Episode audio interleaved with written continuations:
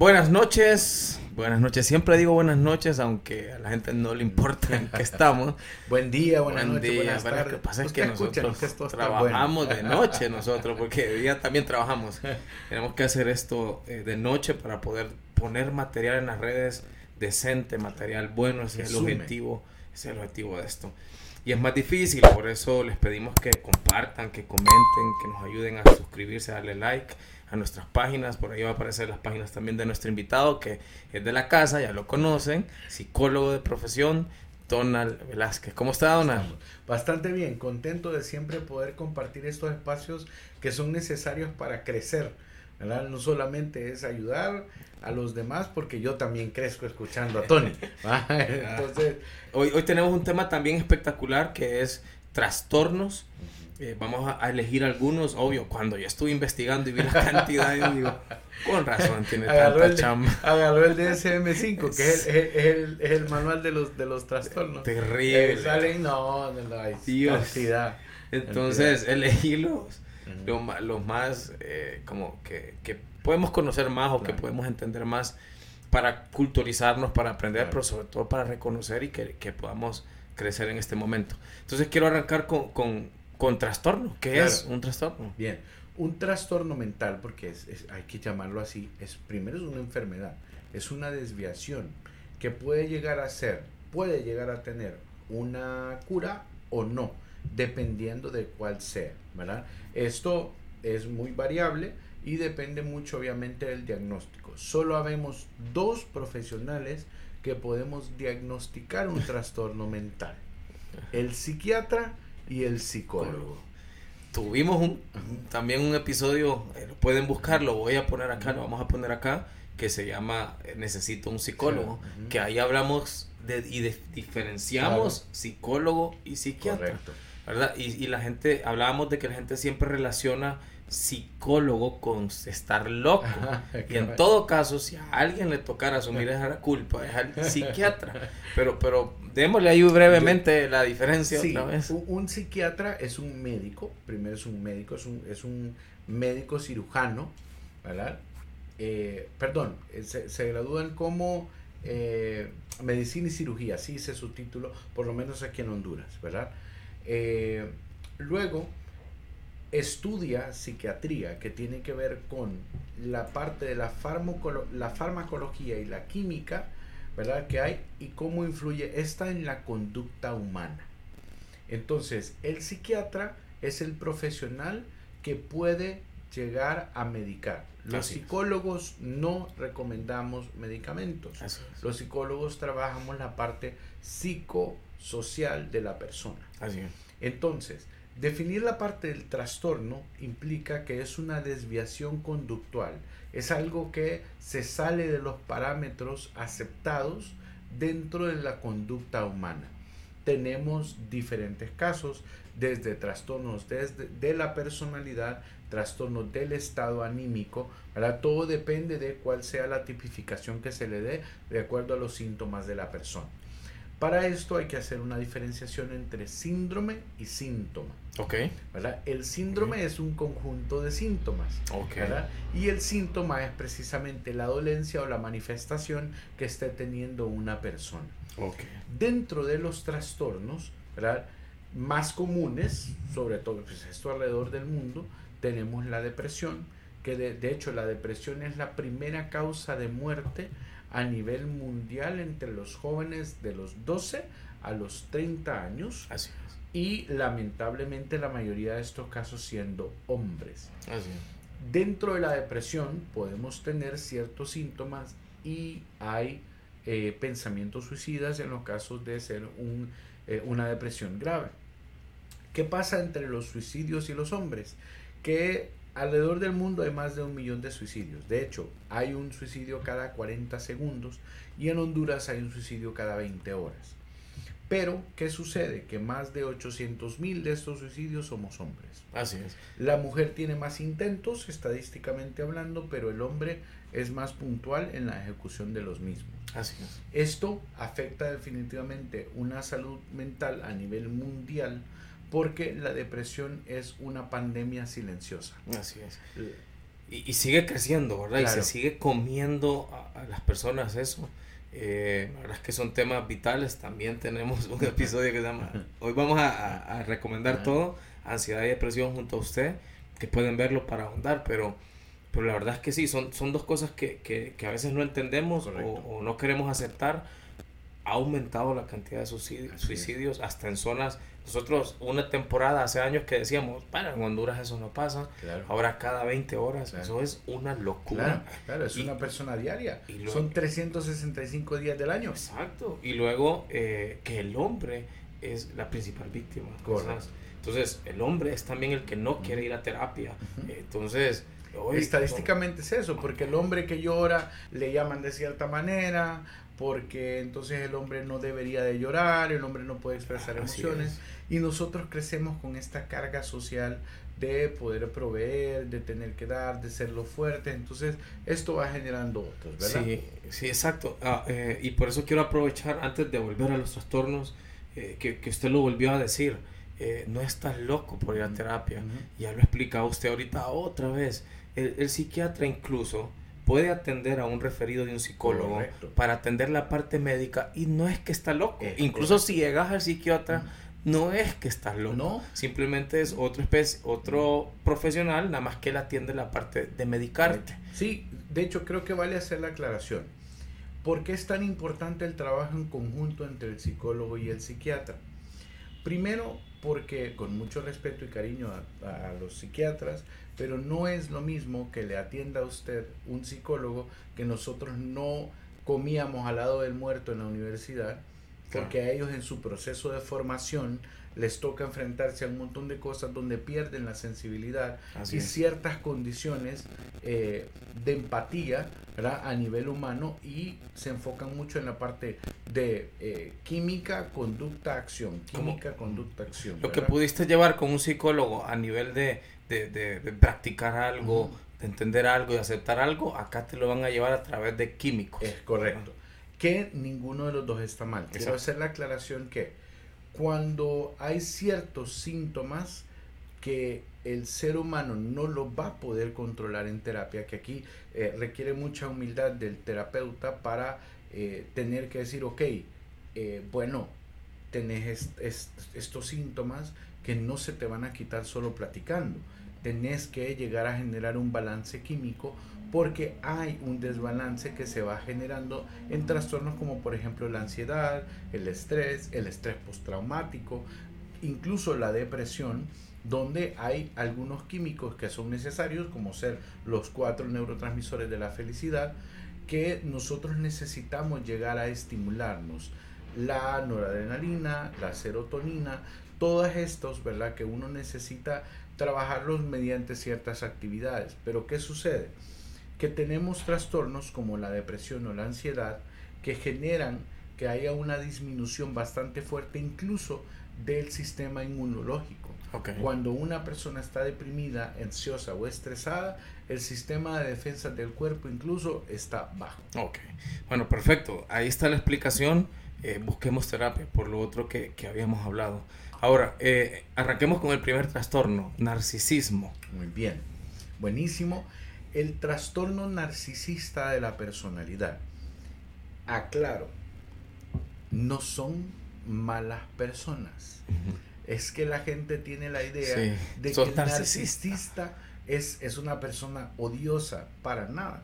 Más bien el narcisista cae bien a la gente, ¿verdad? O sea, es, es, tienen ciertas características. Primero, son altamente manipuladores. Segundo, tienen una una fuerte valía de sí mismos, se sienten superiores a los demás. De hecho, el, narcisismo surge de la historia de Narciso, ¿verdad? Que estaba viendo en un lago y estaba tan enamorado de él que se terminó ahogando. Es como es una persona que vive como alrededor de espejos donde solamente es capaz de ver hacia sí mismo. Así. Entonces es muy egocéntrico. ¿A qué me refiero con esto? Ojo, no egoísta, egocéntrico. Entonces, una persona egocéntrica puede ser alguien que puede ayudar a alguien en público para que lo vean, porque está pensando más en, él, en, ayuda. Entonces, no es que vamos a ver una persona que, nos va a generar desconfianza, más bien todo lo contrario. Puede ser hasta amado. Saben Puede cómo ser hasta llegar. presidente. Correcto. Incluso las, la política, las iglesias, eh, las escuelas son eh, puntos donde la persona tiene un, una posición donde privilegiada. va a recibir, privilegiada, donde va a recibir para poner en práctica ese trastorno. Es correcto. Entonces, también son altamente manipuladores y tienen algunos rasgos que tienen que ver con la psicopatía, también llamada sociopatía, ¿verdad? En este caso, ¿verdad? Una persona psicópata o una persona con altos eh, eh, grados de psicopatía es una persona que puede mentirle sin remordimiento. Puede estarle viendo a los ojos y saber que le está mintiendo y que él se está aprovechando de usted y no siente ningún tipo de remordimiento. Entonces, ¿qué pasa acá? ¿Por qué generan tanto daño?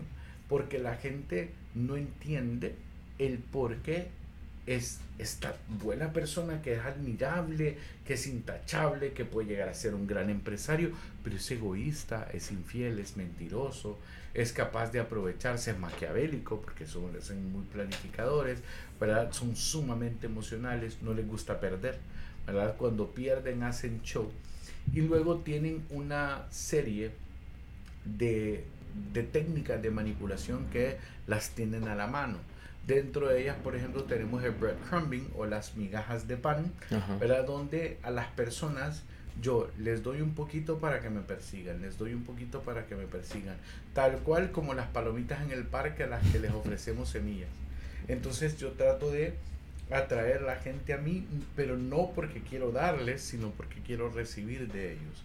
Entonces son como sanguijuelas, ¿verdad? Son personas que van pensando en ellos mismos, pero son excelentes eh, maestros del disfraz.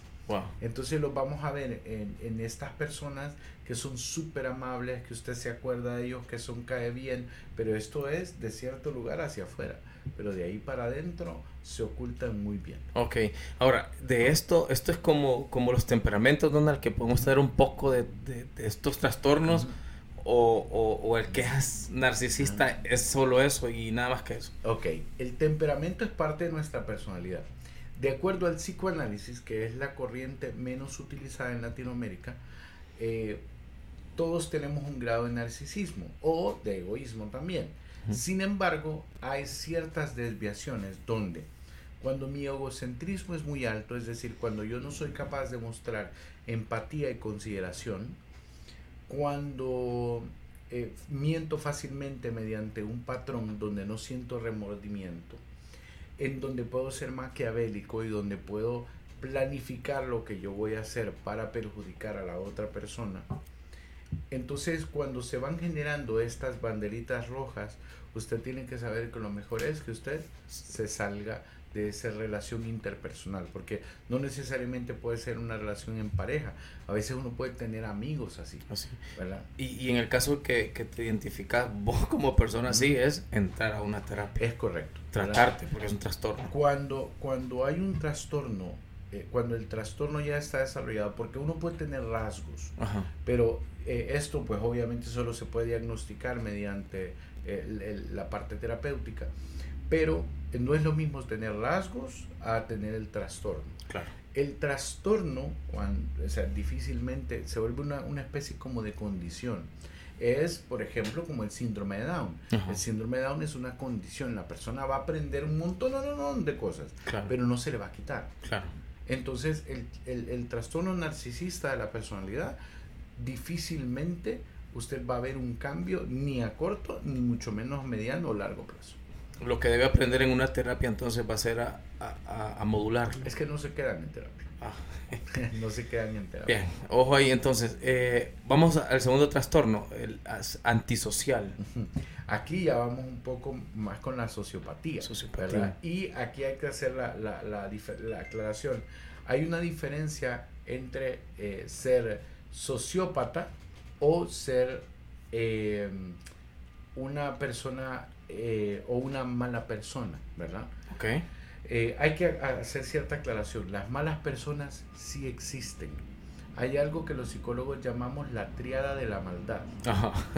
Narcisismo. O sea, ¿qué se está ahí? Sí. Narcisismo, psicopatía, Psicopatía. y maquiavelismo. Ok. Esos tres componentes hacen a una persona mala. O, Es- o sea, es que esos tres son la- Sí, es, al diablo. Si los ponemos, si los ponemos en palabras catrachas, es una persona capaz de manipular la situación, una verdad o todo en general, sin sentir remordimiento de hacer daño, sabiendo que el fin justifica los medios. Sí, está unida y amarrada a las tres cosas. Cabal. Casi, Wow. casi como un personaje que tenemos nosotros allá por Nueva York. Entonces, Así es. eh, por ahí nosotros eh, vamos viendo estas condiciones. ¿Qué pasa con la personalidad antisocial?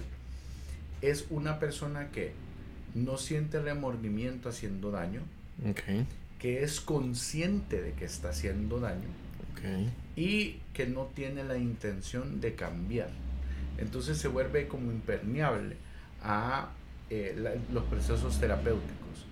Ya esto lo podemos comenzar a ver desde que están muy chiquitos. La personalidad antisocial comienza a mostrar ciertos rasgos. Lo podemos ver, por ejemplo, en, lo- en los asesinos de las masacres en, en los Estados Unidos. Todos tienen esta vida traumática donde desde muy pequeños eh, se mostraban estos rasgos. Recuerdo de un niño que fue alumno mío en algún momento, él eh, es- está privado de libertad. Wow. Y recuerdo que de niño él estaba como en segundo o tercer grado Y él agarraba la- las aves, la- las, las palomitas y les metía lápices. Desde muy pequeño, estaba en segundo o tercer grado. Y eventualmente pues se desarrolló eh, de esta manera. Entonces tienen ciertos rasgos. ¿Qué es algo que necesitamos comprender a nivel de los trastornos? Es que algunos de estos trastornos, como ser el sociópata, Ujú. eh, cuando tiene la personalidad antisocial, el narcisismo, hay algunas situaciones a nivel cerebral que no conectan. Ah, por eso decía usted, no, no, es ya es algo que se va a quedar Es con- correcto, es algo, ne- o sea, hay daños a nivel cerebral donde hay, no hacen sinapsis ahí las neuronas, Sí. o sea, ahí no hay conexión. Es, como por ejemplo, podemos ver en las personas deprimidas, por darles un ejemplo, donde si usted le hace, ¿verdad?, un estudio al cerebro, eh, se va a dar cuenta que hay conexiones eléctricas donde el cerebro está mayormente apagado igual es con ellos. ¿Qué, qué pasa acá? No tienen una conexión neurológica para sentir empatía, Claro. no sienten remordimiento, no sienten ningún tipo de culpa, no sienten vergüenza. Entonces, ¿qué sucede? Que las personas esperan venganza. Sí. Las personas cuando les hacen daño esperan que ellos se hagan responsables de lo que hacen mal. Pero es imposible. Es prácticamente como que usted me quiera dar su mano derecha, pero yo no tengo mi brazo derecho. Sí, no, o sea, no hay manera. No hay manera porque son personas que no tienen la capacidad neurológica de sentir empatía. Ok, vamos al tercero. Eh, los dependientes, Donald. Correcto. De hecho, ese es un, un trastorno nuevo eh, que se llama el trastorno de la personalidad dependiente, Ajá. donde esto... Cuando se refiere a nuevo, se refiere a... En los últimos años eh, se- ya, se, ya se diagnostica la dependencia emocional como un trastorno. ¿Por qué? Porque hay situaciones químicas y conductuales que se parecen mucho de- al de una adicción. La adicción viene el prefijo a, que significa sin, dicción significa palabra, es decir, es. sin palabra. ¿Por qué? Porque cuando una persona tiene dependencia emocional, se aísla y prácticamente su vida gira alrededor de esa persona. Claro. Él es un ser humano incapaz de poder gestionar su vida y siempre está buscando depender de otros. Ok. E- Ese, ese de la dependencia, eh, tam- ese, ese sí puede entrar a terapia. Si alguien siente eso, no es como los otros dos anteriores. De hecho, lo necesitan. Lo. Aquí tenemos una situación donde tiene que ver con ideas de pensamiento. Hay una diferencia entre tener un trastorno de la personalidad, un trastorno de la conducta o un, o un trastorno del estado de ánimo. ¿verdad? Esto depende de la tipificación y de los síntomas de cada persona. Ahora, ¿qué pasa eh, con la dependencia emocional? Se puede llegar a generar un trastorno de dependencia emocional cuando la persona ya comienza a desarrollar patrones donde eh, se me viene a la mano un conocido que eh, nunca ha estado soltero desde los 12 años. Nunca, nunca, nunca ha estado soltero. Pero sí, ni dos meses. Siempre ha estado en relaciones, de relación en relación. O y no es por picaflor, sino que necesita estar en... necesita, ¿verdad? Estar con alguien. Es incapaz. Esto tiene mucho que ver con la parte de un apego inseguro, en donde el apego inseguro es prácticamente un diálogo interno entre el, el apego ansioso o inseguro. Sería, yo no confío en mí, yo no confío en mis capacidades, entonces necesito de otra persona de quien depender y quien me cuide. perfecto. Eh, vamos al cuarto, obsesivo compulsivo. Dentro de los trastornos de ansiedad, el trastorno obsesivo compulsivo eh, se vuelve obsesivo precisamente porque hay eh, pensamientos intrusivos, son intrusos, nunca son buenos, en los que llegan a generar compulsiones, es decir, actitudes repetitivas, ah, perdón, conductas repetitivas, donde yo necesito eh, ya sea verificar con la limpieza, con el orden, y lo podemos ver, por ejemplo, en gente que eh, cierra el carro, entra a la casa, vuelve a ver si cerró el carro, regresa, vuelve a entrar a ver si cerró bien el vehículo. Entonces, siempre son estas actitudes repetitivas que generan pensamientos irracionales de diversos temas, como por ejemplo, cuando es con la limpieza, esto de llamarle a la gente TOC, Es decir, alguien extremadamente obsesionado con realizar conductas que lleven a, la limpieza. Eh, recuerdo en pandemia el caso de un chico que eh, se había prácticamente quitado los, los, aceites esenciales de la piel, él había lastimado su piel a tal punto que no podía usar sus manos, porque cuando estábamos en pandemia se lavaba las manos y llegó a utilizar hasta 15 barras de jabón semanales. 15 barras de jabón. O sea, desgastoso. Correcto, prácticamente dañó su piel y pues ya él empezó, fue diagnosticado, trabajamos muy bien junto a un psiquiatra y él pudo superar eso. Pero las ideas irracionales son tantas que la otra persona está cargada que comienza a hacer esto aun cuando se hace daño también. Sí, wow. Y, y el, este, este tipo de trastorno, eh, ese sí tiene terapia. Sí, se forma mediante se utilizan eh, la parte de los fármacos, que a esto ya le corresponde al psiquiatra, para controlar la parte de la impulsividad, los pensamientos intrusivos y la ansiedad, y la parte conductual se trabaja con un terapeuta. Mejor si está enfocado en la parte de terapia cognitivo-conductual. Ok, súper. Vamos a, al último de este episodio. Yo había listado Padre Santo, pero, pero quería cerrar con este porque siento también que es, es, una de las cosas que más se ha diagnosticado ahora y es la bipolaridad. Claro. Eh, ¿qué, ¿qué, es la bipolaridad y todo ese mundo de bipolaridad? El, el, trastorno de el trastorno bipolar es un trastorno del estado de ánimo que puede consistir en episodios de manía y de depresión. También hay unos que tienen solamente un episodio de manía. Esto depende de los patrones conductuales que vayamos midiendo, ya sea el psicólogo o el psiquiatra, para determinar si es bipolaridad tipo 1 o tipo 2. Tipo 2, perdón, que depende eh, de los síntomas que demuestre, si hay manía, si hay eh, los picos de depresión. Luego tenemos también la ciclotimia, ¿verdad? que es como una especie de depresión permanente que le va a dar a alguien después de cada cierto determinado tiempo. El trastorno bipolar no es un adjetivo, calificativo. No es para que digamos es que este, este clima es bipolar.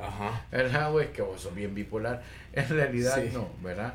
Pero dentro del trastorno, en realidad, eh, la gente sufre mucho porque no entiende por qué tiene estos eh, eh, cambios en su estado de ánimo tan drásticos que se van desarrollando por sus propias necesidades.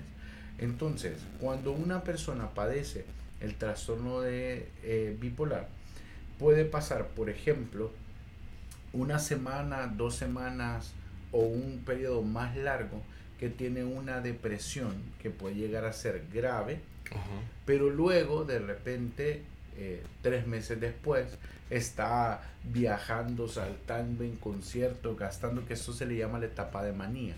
Entonces consiste en periodos profundos de depresión y en altísimos ¿verdad? extremos y manía, donde puede eh, tener ciertas conductas como eh, conducta riesgosa al manejar, eh, conducta sexual inapropiada, es decir, andar con, por ejemplo, teniendo relaciones con varias personas de manera simultánea, eh, también podría llegar a generarse cuando comiencen a hacer compras compulsivas o a, gastar en excentricidades que anteriormente no lo hacían y de repente puff, vuelven a caer en este estado de depresión.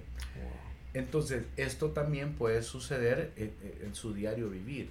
Les cuesta mucho eh, poder gestionar la parte de sus emociones.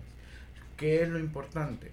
Que tanto el trastorno de ansiedad como la depresión, como eh, el trastorno bipolar, tienen eh, un proceso que se puede llevar mediante la farmacología y la terapia. Ya la sociopatía, los antisociales, todo esto que en algunos están presos, ¿verdad? ya, es eh, ya, es otro tipo de situaciones que son personas que si andan sueltas por ahí, pues deberíamos de cuidar el tiempo que compartimos con ellas. Oh, súper. y, y mm, eh, de la bipolaridad, ya solo para cerrar, sí hay tipos, ¿verdad? O grados de... Sí, claro, claro, claro. Está el tipo 1 y el tipo 2. La diferenciación entre estas depende de la durabilidad de los síntomas ah, y de la frecuencia que se den. Por eso es que uno no puede diagnosticar un trastorno bipolar en 10 minutos de conversación con una persona. Porque también utilizamos el filtro de la información de la familia porque a veces la familia le puede decir a la gente, no, mire, Donald, es que, es que él hace seis meses estaba súper deprimido y ahora todo es alegría y se quiere casar. Y hace seis meses se quería eh, suicidar, ¿verdad? por darle un ejemplo. Pues, por poner ejemplos extremos. Ok, bien, bueno, ahí, ahí están. Yo, creo, como, lo decía al inicio, que, que entender y escuchar de esto eh, te abre los ojos, te da oportunidades a los, a los trastornos que sí son tratables. O también te puede salvar la vida si puedes identificar los primeros trastornos que, que, no tienen regreso y, y, que pueden atentar contra tu vida. O sea, estos son temas eh, de vital importancia. Eh, fíjese, Donald, que, que, que, sí me gustaría ver si, si nosotros en, en nuestro en la cantidad de gente que nos ve, si alguien cree que necesita ayuda, Donald tiene eh, sus redes sociales donde lo pueden contactar para terapia, que sería nuevamente Donald para que en Donald el Positivo HN en Facebook, en Instagram, CBI, Centro de Bienestar Integral también, y en Twitter como el Positivo HN. Bien, entonces, eh, para que lo busquen, para que, que busquen ayuda, y, y nosotros... Sea conmigo, con alguien más, con alguien más, ayuda, ¿verdad? Pero, pero también sí me gustaría que si alguien siente que, que es la economía la que lo priva de, de poder tener ayuda, que nos contacte. Eh, hay, ahí en nuestro canal de YouTube un correo electrónico, ahí lo puede buscar, nos puede contactar. O al, al Instagram eh, de, de, nosotros, de, de en el caso Tony se llama Tony-T2B. Eh, y escriba ahí, escriba ahí y vamos a ver cómo nosotros como T2B, como T2B le podemos ayudar también porque porque yo sí sí siento que esto es de, de vida o muerte. A alguien le puede cambiar la vida. Así es. Bueno, entonces gracias Donald por compartir su conocimiento. Esperamos que les haya gustado y que les hayamos devuelto el tiempo que nos prestaron con, con crecimiento, ¿verdad? En conocimiento. Eh, siempre les pedimos que nos ayuden a, compartir, a comentar, a dar likes, porque repito, es difícil llegar a mucha gente con contenidos como este, que no son estupideces. Y igual sigan a Donald y, vayan a sus redes, ¿verdad? Eh, gracias para eh, a todos. Vayan a ver los demás capítulos también. Tenemos un montón con Donald. gracias, buenas noches. Esto es, sigue siendo y va a ser Open. Saludos.